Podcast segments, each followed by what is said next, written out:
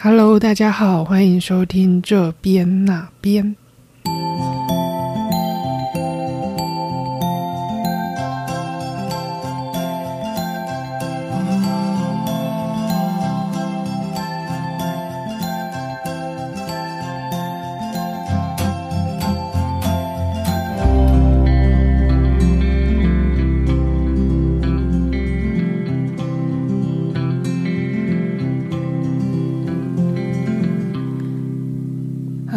大家好，大家连假都去哪边玩呢？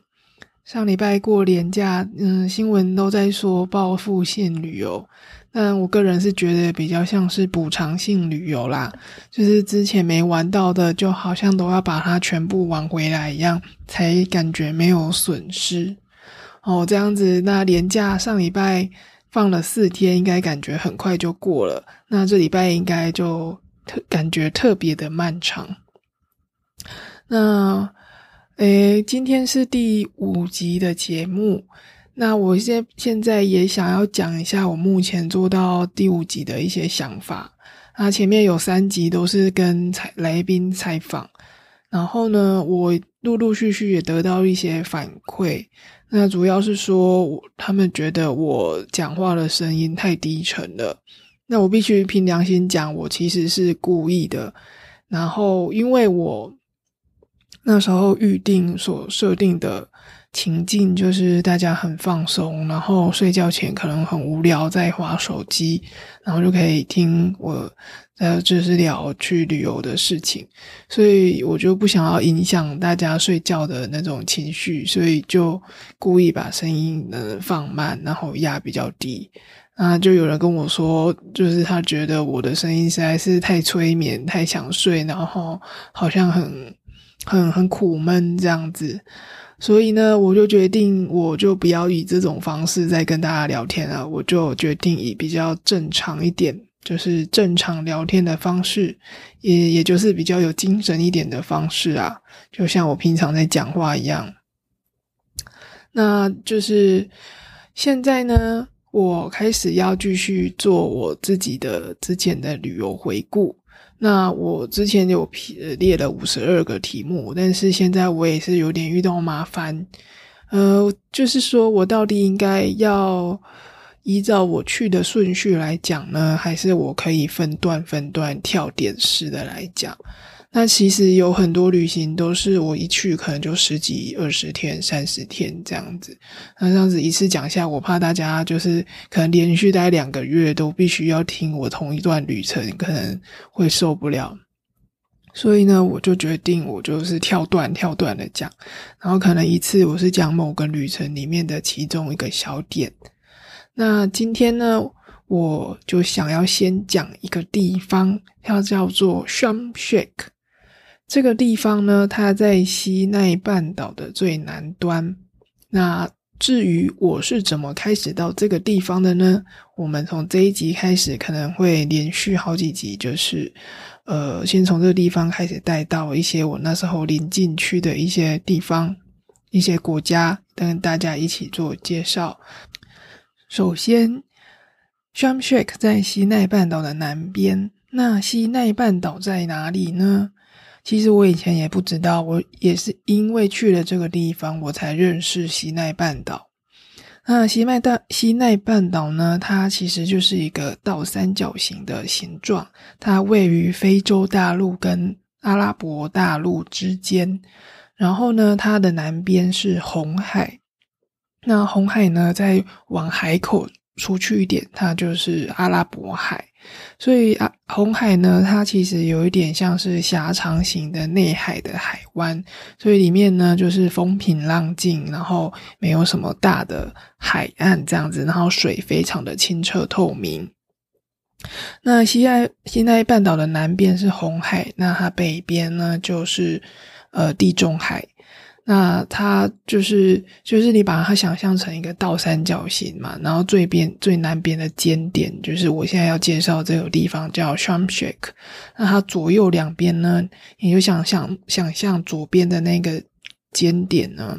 它就是在埃及亚历山大港那附近，就是开罗那附近。那它的右边呢，就是以色列。就是就连接到是以色列的国土。那我们我那时候呢去的时候呢，我是从呃以色列那边入境，也就是从右三角形的右边的那个边，然后进入呃埃及的西奈半岛，然后一路往那个它的边缘这样子绕，绕到最南边坐客运，然后再往北，然后我们就到了开罗。那我首先讲一下，就是这个这个旅程的经过跟背景好了。就是在二零一八年的时候呢，我就跟公司请了十四天的假，然后我就说我要去约旦。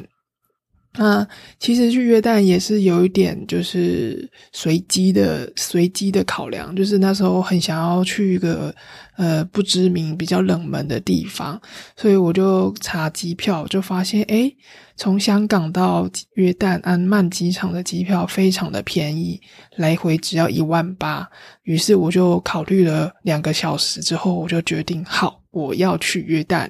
在那之前，我连约旦。是在哪里？就是阿曼怎么在哪里？我完全都不知道。然后只知道说，哎，这个地方好像很酷，而且机票在特价，非常的好。所以我就决定，就是有点一时冲动，然后就订了这张机票。那那时候的规划就是想说，我从约旦之后可以去看佩特拉古城，然后我也可以去以色列。这两个地方，我就想说，我就玩这两个地方。那后来呢，又发现从以色列飞廉价航空 EasyJet 到伦敦非常的便宜，那个机票好像才六千块台币。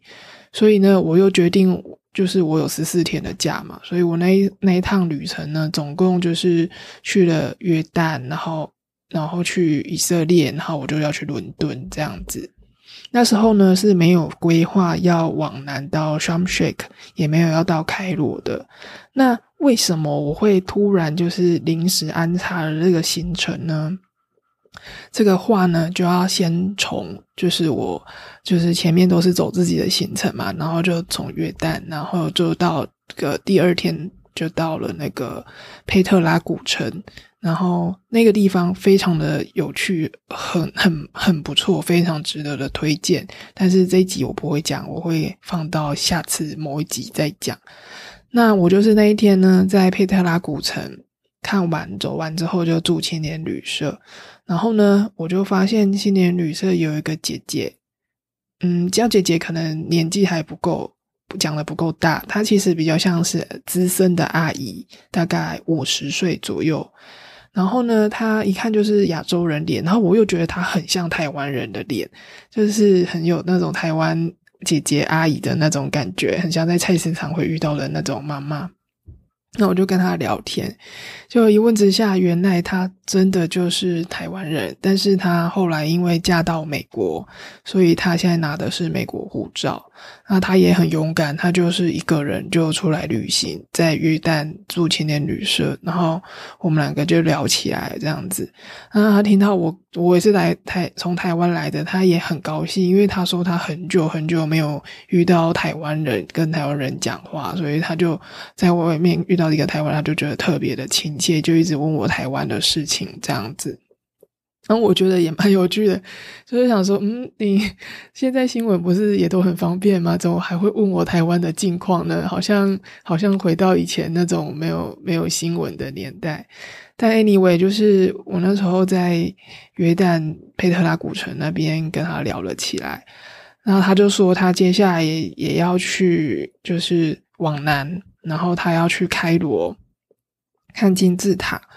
然后还是一个人。那我听到就想说，哇，也太酷了吧！他竟然一个阿姨五十几岁，然后然后竟然这么勇敢，一个人竟然要去，就是一个人只身前往埃及耶。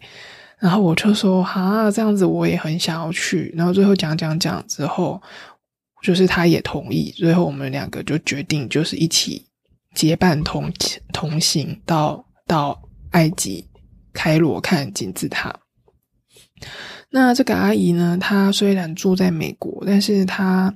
的英文不算是特别的好，她只会一些基本的、简单的，然后呃听力也是 OK，但是表达可能就没有那么的好这样子，所以他就觉得说有多一个人结伴同行，呢，好像也会比较安心。他就当场那我还记得那个晚上，就是我们在青年旅馆吃完饭之后，然后我们就聊天，他就决定让我跟，之后他就把他的行程，他把他的行程全部整理成一本印出来的纸本，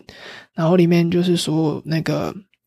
预定的饭店啊、旅馆啊，然后还有预定的客运的车票，他就跟我说，我都订好了，我都已经规划好了，你就照着这一些行程，你就跟着我全部都订。订一遍就对了，我就说好，所以我就现场就拿我的信用卡开始刷，就是全部都跟他一起 booking 同一间饭店、同一个客运，然后同一个什么船票这样子，全部都订好了。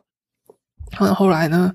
我们就隔天一大早就决定就往南嘛。那他也很聪明，就是他跟。嗯，当地青年旅社的其他人就是问说有没有要搭便车，就我们就跟青年旅社里的其他几个外国人就包了一台车，然后就载我们到南部约旦南部的关口，陆路关口，就是过境要到以色列的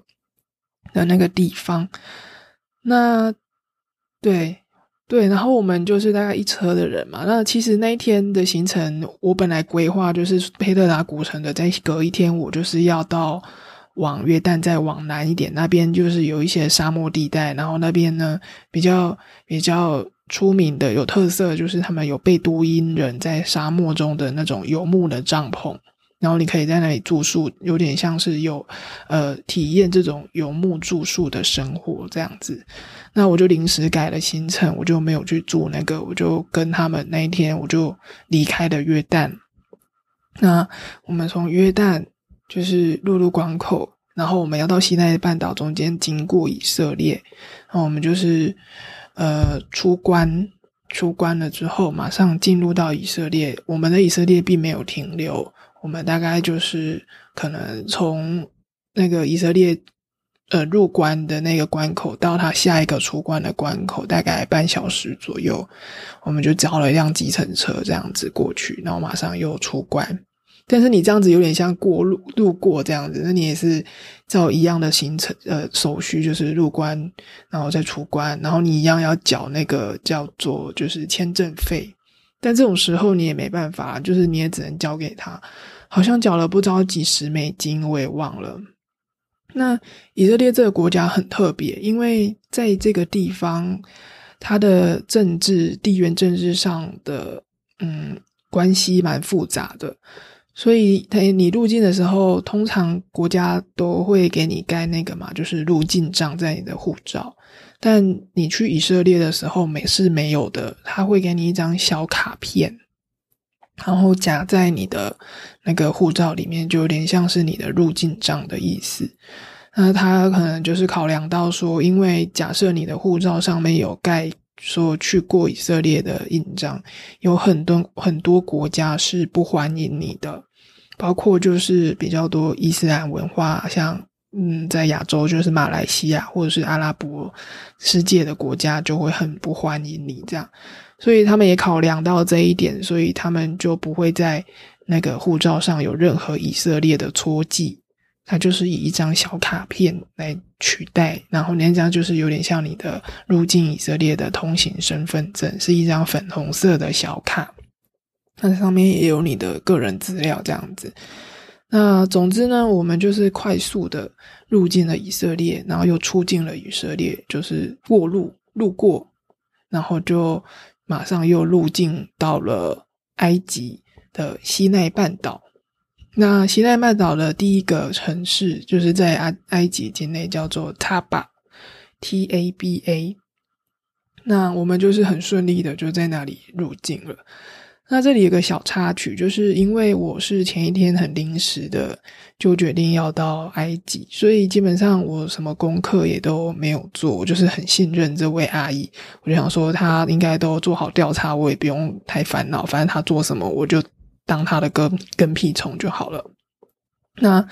结果呢，我们在他把进到以色列的那个关口的时候呢，现场几乎都没有什么人。就是人数寥寥可数，非常的冷清。然后呢，我就跟阿姨在那边填那个入境单。那这时候有一个看起来也是亚洲人的一个男生出现了，他也是跟我们一样是旅客，然后他是也是一个人旅行。那他。他后来我们就跟他聊起来嘛，然后他就说他是香港来的。那他后来我们入关之后，我们就在讲说为什么他就是入关的那个印章跟我们两个的印章不太一样。我是拿台湾护照，阿姨是拿美国护照，然后她是香港护照。然后呢，我跟阿姨的戳记哈，本来被那个入境的官的那个官员。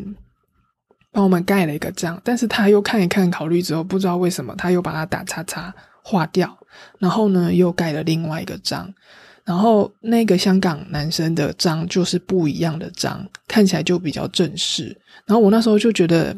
好像是有蹊跷，就是觉得好像有点不安，然后我也有点搞不清楚状况，那又。又加上呢，就是那时候在入关的时候，那个官员就问我们说：“你们有要到埃及吗？有要到开罗吗？”然后我们就说：“有有有，我们有要去开罗这样子。”然后。他就说：“你可以去开罗的话，要另外办一个什么东西，这样子。”他没有讲的很清楚。然后这时候呢，旁边就有另外一个看起来不是他们官方的人的的一个一个男生，一个男子，就来跟我们讲说：“哎，你们要去开罗的话，你需要办签证，我可以帮你代办。”然后就跟我们讲解说代办为什么会会怎么样，然后可以马上办好或怎么样。但是呢，就是你要多付，好像一百五。十块美金，哎，好像没有那么多，我实在是忘记了。那当场是那边是有收美金的，他们是以美金计价，就是要多，反正就是要多付不知道几十块美金的那个价钱。那我我当时是觉得有点半信半疑，我也不知道他们这他又是骗人的，还是是真的是有这件事情。然后呢，我就是在那边很犹豫，然后我也在听他那个男子在这样子在讲解。那那个时候，这个时候呢，阿姨就是一直在阻止我。那因为我跟阿姨不熟，我前一天才认识。那我那一天第一天认识她之后，我开始也有点担心，因为我后来发现这个阿姨的个性有一点奇怪。嗯，也不能说奇怪，应该是说这个阿姨的个性非常的急，然后呢，很容易被惹毛。然后她也很不耐烦，所以她就是也不太听那个男子在跟我们讲说签证怎么样的事情。然后他就是一直跟我讲说不用理他，不用理他。埃及这边很多人都是在骗人的，就是叫我不要上当这样子。然后我就是也有点呆呆傻傻，想说到底是是什么情况。那总之呢。我们入境的时候，他那个官员也帮我们盖了章，但是他也没有多说什么，反正我们就可以到西奈半岛，那进去就是进去了，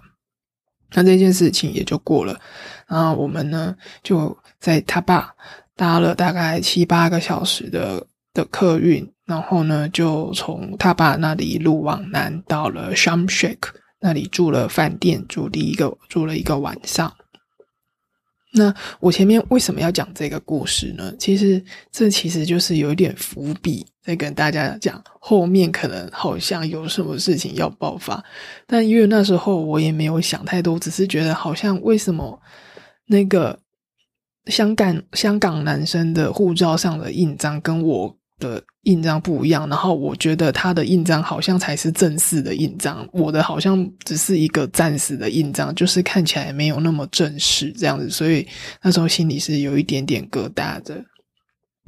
但 anyway，就是我们那天顺利的呢，到了 SHAM SHAK，也住了饭店，然后呢，在饭店柜台呢，我就看到有就是他们在广告。那种呃出海浮潜的行程，然后呢，我就决定，呃，就是当下跟那个柜台的人 booking，隔天就是我要出海去去玩去浮潜。然后呢，阿姨她就说她不想玩海，所以她就 booking 了另外一个行程，是在沙漠里坐那个飙沙的摩托车。所以那天我们两个就分开行动。那就是隔天。去做浮潜这件事情呢，后来成为我那一次十四天的旅程里面最开心的一天，因为啊，就是红海的浮潜啊，真的真的很棒。那个棒啊，我我真的是不知道跟大家怎么形容。就是大家如果有去过蓝屿的话，蓝屿的水啊，就是已经非常的清澈，非常的漂亮了，对吧？然后呢，在红海，它的水甚至可以讲比呃蓝屿还要更清澈，还要更漂亮。那那时候呢，我本来考虑是要背那个潜水潜水瓶，就是那种水肺潜水下去，但是我后来。决定不要，就是我只要浮潜就好，我不想要搞得那么麻烦。所以呢，我后来那一天是浮潜，但我后来发现浮潜跟潜水其实根本没有差，因为你在水上几乎就可以一眼望到海底下最深的海底。那他那个船是怎么操作呢？就是他会把旅客全部都集合之后呢，就一起带到呃船上，然后船就驶离岸边，大概几十米的。的海岸线这样子，然后就是驶离，呃，其实也不会开很远啦，就是也不会开到真的好像旁边都是水这样，它就是远远的还是可以看到岸边。然后那一种船呢，它的特色就是它的后面就是甲板，然后它有栏杆的那种楼梯，可以直接爬到海里。那等于说后面是开口式的，就随便可以都可以跳到海里面去玩水这样。然后就是一整天的行程，早上在这个地方浮潜，然后起来中午，呃，船上就会供煮那个很好吃的简单的料理给你吃，然后下午呢，船就会开到海岸的另外一边。然后也是一样的行程，就是你可以继续在那边，你想干嘛就干嘛。你想要去浮潜就去浮潜，你想要晒太阳就去晒太阳。啊，你想要耍废就耍废，这样子。那那一天我是真的觉得很好玩，很开心，因为那个浮潜的水啊，真的是很漂亮。那我是后来呢，就是才知道说，红海浮潜啊，真的是当地附近地区的人都会很想去的。我讲当地附近不是说埃及那附近，而是就是比如说我后来去以色列，然后跟以色列的朋友聊天，然后他就跟我说：“哎，那个你应该去红海浮潜啊！这附近的人大家都最想做两件旅游的事情，就是去红海浮潜，然后呢去佩特拉看古城这样子。”然后我说：“哦，这两件事我刚好上礼拜都做完了，这样子。”他就有点惊讶。他说：“哈，你竟然这两件事都做了，就是很感觉他的言语气里带着说，呃，你真是个内行人这样子的那种感觉。然后呢，我就说，对啊，我就是刚好就是因缘际会，就这两件事都做。然后浮潜真的是很棒，就是我觉得就是实至名归，非常的值得去。这样，然后我就说，其实你们要去也不是那么的难呐，因为讲真的，你开车从以色列出发，可能半天。”或是一天就到了，嗯，佩塔古城更不用讲了，可能半天就到了。他说：“哦，对啦，就是要去，真的要去的话，一两天就成型。但是他们，我在想，可能因为以色列人政治关系并不是很好，跟邻近地区的关系不是很好，所以可能出入也不是那么的方便。”嗯，anyway，就是我很高兴呢，我那时候就去做了浮潜这一件事情。那我还想要多讲一点这个地方啦，就是先多介绍一点西奈半岛好了。那我们就是从回到一开始讲的嘛，就是我从约旦，然后快速经过以以色列到到埃及，这这三个地方，就是你在两个小时内。经历三个国家，然后那个落差感是非常大的。怎么说呢？因为以色列呢，在这个邻近地区呢，它算是唯一的已开发国家。那相较于约旦啊、以色列，它都是相对成呃发达跟成熟的地方。那你在现场的那个景观跟建设当中，你就可以明显的感觉感觉得出来。那比如说我们在约旦的时候，就是感觉都是破破啊、旧旧的啊，然后很有历史的那种古迹，然后时不时就会看到废墟啊。然后尤其我们又是从佩特拉那种古城过来，就是一切都是一种很陈旧、很古老，好像千年的古城这样子的感觉。然后一下子就到到了以色列，过了一个闸口跟铁栏之后，就诶一下子好像进步了三十年就是这种感觉，就是突然来到，哎哎，是什么佛罗里达州吗？还是迈阿密？就是那种感觉，因为都已经是靠海的海岸。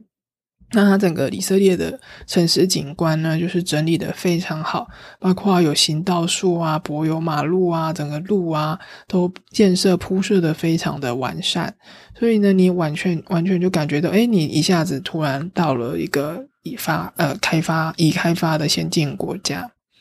好，那就是坐计程车就又到了埃及，然后埃及又是马上又是退回二十年的那种感觉，可是那个落差真的是很有趣，就是。哎，怎么才过一个关口，又有一种时光时光任意门的感觉？就是哎哎，怎么怎么一切眼前的景观又倒退二十年，所有东西呢又变得好像都有灰尘，然后很陈旧，然后那种建筑的样式感觉是那种你知道三十年前的建筑样式，然后都是斑驳的玻璃啊，然后也没有厕所啊，然后。砖也是那种很很古老复古的瓷砖，当然是另外一种美感跟另外一种呃味道。但是呢，就是那种落差会突然觉得，呃，这里真是太有趣了。就是埃及这么古老，然后刚刚以色列那么的先进，这样子。那我们就到了埃及，然后就是还还不错，就是那个感觉的话还不错，到一切这里都还蛮顺利的。那我后来呢，就是刚刚讲到说这里都很冷清。那我们去那时候的感觉也真的就是这样子，就是沿路开那个公路，那个公路就是沿着那个海岸边这样子开，然后沿路你可以看到海岸，就是时不时就会有一些一些什么像是那种沙滩，然后呢度假度假型的小村，然后那个沙滩上都会有那种凉椅、躺椅，但是清一色的呢，就是全部都是空无一人。都没有人，就是很像鬼城一样，就是建设的都非常的完善，但是都没有人。那我就不禁想说，为什么？到底是发生了什么事情？那我那时候去是二零一八年。当时感觉得出来，就是以前它这里应该观光客会非常的多，因为这里的是浮潜圣地，这里的那个海洋的状况跟那个生态的资源非常的好。那尤其西奈半岛呢，它又是一个沙漠地形，所以基本上呢，你在浮潜的时候，你抬头在浮在海面上，一看就是远望是沙漠。那个对比非常的有趣，就是那个景观很单单调、很荒芜的沙漠，然后配上一个海洋这样子的的地方，就觉得哇，世界上竟然有这样子的在海里，然后看过去是沙漠，所以我是在沙漠旁边浮潜吗？是这个意思？而且是，哎，真的是太有趣。然后呢，又加上就是他们当地的法律。非常的就是想要往就是永续旅游这方面去发展，所以他们有明确的制定法律限制当地的建筑不能盖超过多少的高度，所以你不会看到就是过度开发的度假海滩胜地，就是全面一排都是长一样很丑的那种景观的度假饭店。这里还好，没有那么夸张，但是呢，就是它的。度假的那个品质就是也是有的，就是很多那种，比如说国际的大饭店，像四季啊、万豪啊、爱美这种旅游集团，也都有在 s h a m p h 地这个地方盖度假村。那它也有很顶级到呃四星、五星都有。那也曾也也曾经举办过一些世界的什么经济论坛啊，什么重要的政治会议都会在这里。举办，所以简单来讲呢，西奈半岛这个双穴这个地方呢，因为它有天然的呃环境跟呃浮潜的优越条件，所以它后来就渐渐发展成这样子的一个旅游观光的重镇。那我要讲的是为什么？为什么到二零一八年我去的时候会这么的荒芜，会这么的荒芜呢？然后我后来就是去追根究底才知道，就是因为他们在那几年呢，就是遭受到很多的那个恐怖攻击，所以呢，最呃最大攻击就是在二零一七年，他们有一个清真寺大爆炸，然后就是死了三百多个人。然后呢，在二零一七年之前有一次是二零五呃二零一五年的客机被那个恐怖分子放置炸弹。然后击伤了三百多个人，有两百多个人，就是也全部都不幸罹难。那这个客机呢，就是也是从 s h a m s h a k 的那个国际机场要回俄罗斯的客机。那在那之前呢，其实这边呢主要都是英国跟俄罗斯的客人居多，就是非常多的客人都会来这里度假这样子。那就是因为二零一五年那一次客机的事件。被放置炸弹的恐怖攻击事件之后呢，这里整个观光旅游业就遭受到重挫。所以基本上我去二零一八的时候，那时候嗯，俄罗斯的客的航班还没有恢复开放，那英国也都还没有恢复开放，所以基本上到哪里根本就是没有什么人，都冷冷冷清清的，就是那个那个叫什么量体。配置的容纳，你可以感觉到那里配置的容纳量是非常的大，但是完全都没有人潮。然后那里的 shopping mall 也很大，那里的购物街、餐厅什么都很大，感觉以前是个繁华的热闹街。但我们去的时候也都完全没有人，也不能说完全没有人，就是几乎就是寥寥可几，几就是路上很零星两三个，而且都没有那种什么嗯欧美人士，几乎都是他们帮当地本地人这样。诶，这样勉强讲起来，其实我在船上也是蛮多那个诶，蛮多俄罗斯人的。对啊，还是有一些啦，但是就是不多。就是他们，嗯，就是这两个事情之后，然后才重创了旅游业，旅游业就几乎垮。然后我现在查，就是其实二零一八年，就是我去的那一年，俄罗斯有复航。那我现在查到是说，就是二零一呃二零一九年，英国也慢慢的在复航。那 EasyJet 我现在查是可以查到从伦敦直接飞到 s h a m s h a k 的直飞班机。EasyJet 有飞耶，所以我自己也觉得，哦，竟然 EasyJet 还有飞到这，就像我那时候查到 EasyJet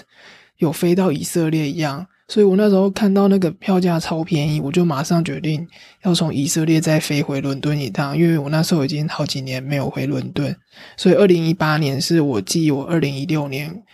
离开伦敦之后，再第一次再回去伦敦，那又是另外一个故事，我今天不会讲，反正就是趁那个假期，就是我又去了英国一趟。嗯，那还有什么要讲呢？嗯，现在其实我讲那个浮潜有多好玩、多漂亮，我想大家应该也都不会有机会去啦。也不是不会有机会，是大家可能会觉得不划算，因为要从台湾到那边真的是很麻烦。最最方便的转机方式呢，是从台北，然后多搭长荣到曼谷转机，然后从曼谷到开罗，然后再从开罗搭飞机到 Sharm Sheikh，这是一个方法。那另外一个方法是中间只停一点，就是从台北飞到伊斯坦堡，再到 s h a m s h a k 这个是土耳其航空。那我想真的对大家讲可能太远了。我觉得这个点可能是，比如说你有想要去约旦或者是以色列，然后或者是从你从欧洲那边刚好有廉廉价航空的班机可以到 s h a m s h a k 就可以到这个地方。那或者是说你是从开罗。